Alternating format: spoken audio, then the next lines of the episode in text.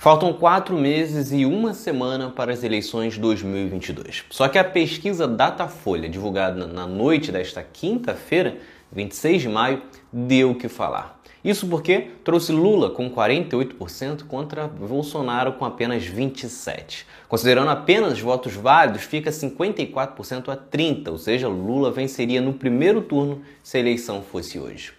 E aí aparecem logo aqueles que dizem que as pesquisas não valem nada, e aí, neste caso, não são todos Bolsonaro. O fato é que a pesquisa é uma pesquisa. Não foram nem nunca serão consultados todos os mais de 100 milhões de eleitores do país. Porém, traz um indicativo. E ao contrário do que falam, elas não costumam errar tanto. Aliás, já trouxe um dado aqui em outro episódio importante e desanimador para a chamada terceira via. Isso porque nunca um candidato que ficou fora das duas primeiras posições no ano da eleição conseguiu ser eleito. Agora, neste episódio, você vai conferir os cenários das pesquisas de quatro meses antes da eleição, desde 1989, para entender como o recorte do período pode ser realmente um indicativo importante do que veremos na eleição deste ano. Começando por 1989. O primeiro turno daquele ano aconteceu em 15 de novembro, portanto, um mês depois do que temos hoje. Por isso, vamos considerar a pesquisa realizada no final de junho. Na ocasião, Collor tinha 42%, Brizola 11% e Lula 7%. Considerando votos válidos, Collor teria mais 50%, algo que não se repetiu na eleição. Lula e Brizola começaram a crescer principalmente em setembro, resultando na queda de força de Collor, que despencou para 33% naquele mês e ainda cairia mais em outubro. Lembrando que a eleição foi em novembro. Só que apesar de despencar no primeiro turno, Collor conseguiu seu potencial eleitoral no segundo, marcando 53%. O que indica que alguns eleitores até buscaram outros candidatos, mas não desistiram totalmente dele.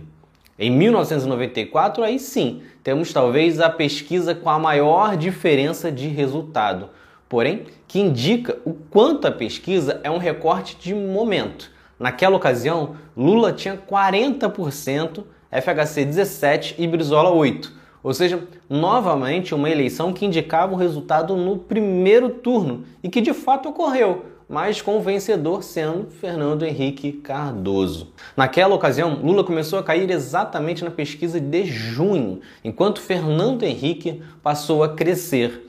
Os dois inverteram a posição em agosto, com já naquele mês Fernando Henrique passando a mais de 40% e Lula ficando no teto de 23%. Só que aqui não se trata de um erro de pesquisa. FHC começou a colher os frutos do Plano Real, que entrou em vigor em fevereiro daquele ano e controlou a inflação. Em 1998, a situação já foi diferente. FHC largou na frente e conseguiu vencer. Novamente, agosto foi o mês decisivo, quando FHC passou dos 47% dos votos válidos nas pesquisas e Lula ficou em 34%, seu teto a partir dali. Em 2002, o cenário de maio foi praticamente o mesmo do que encontramos na eleição. Lula marcava 44% dos votos válidos nas pesquisas e alcançou 46% nas eleições, enquanto Serra e Garotinho já demonstravam seu teto naquele mês. Nas eleições de 2006, a mudança também foi pequena, porém o crescimento de Alckmin foi o suficiente para evitar que Lula vencesse no primeiro turno. Porém, acabaria ganhando no segundo turno, recuperando seu potencial de voto. Quatro anos depois, a história foi diferente. O candidato do PSDB da vez, José Serra, derreteu, enquanto Dilma teve um ligeiro crescimento. Novamente não foi o suficiente para o PT vencer no primeiro turno, mas foi para o segundo turno com uma grande vantagem.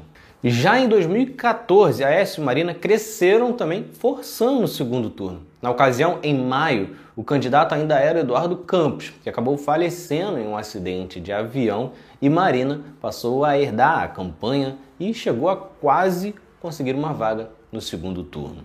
Por fim, tivemos 2018, a eleição mais atípica. Isso porque em maio quem era o líder das pesquisas era Lula, com 30% contra 17% de Bolsonaro. Porém, o candidato do PT foi impedido de concorrer e no cenário sem a presença dele, Bolsonaro apontava com 19%, Marina 14% e Ciro 10%, uma disputa mais equilibrada. Bolsonaro então passou a disparar sem Lula e chegou a 46%. Foi o maior crescimento de maio a outubro desde Fernando Henrique Cardoso. Porém, como disse, com o líder das pesquisas retirado da disputa. O ponto é que já tivemos oito eleições presidenciais desde a redemocratização.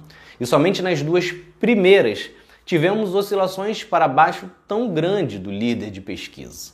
Nas últimas seis disputas, em quatro, o primeiro colocado até subiu. E nas duas que caíram, Lula em 2006 e Dilma em 2014, a oscilação foi de no máximo 6%, com ambos se recuperando desta queda no segundo turno. É o que parece ser a realidade do momento. A disputa de Lula é para manter a pontuação que garante a vitória no primeiro turno, mas caso ele mantenha próximo dos 50%, ficaria muito difícil perder no segundo, considerando, novamente, o histórico dos resultados eleitorais no Brasil. Portanto, claro que uma eleição de maio não define exatamente o resultado da eleição em outubro. Porém, os dados de todos os últimos anos indicam que a mudança não vai ser tão drástica como alguns veículos e até mesmo alguns candidatos tentam colocar na cabeça do eleitor.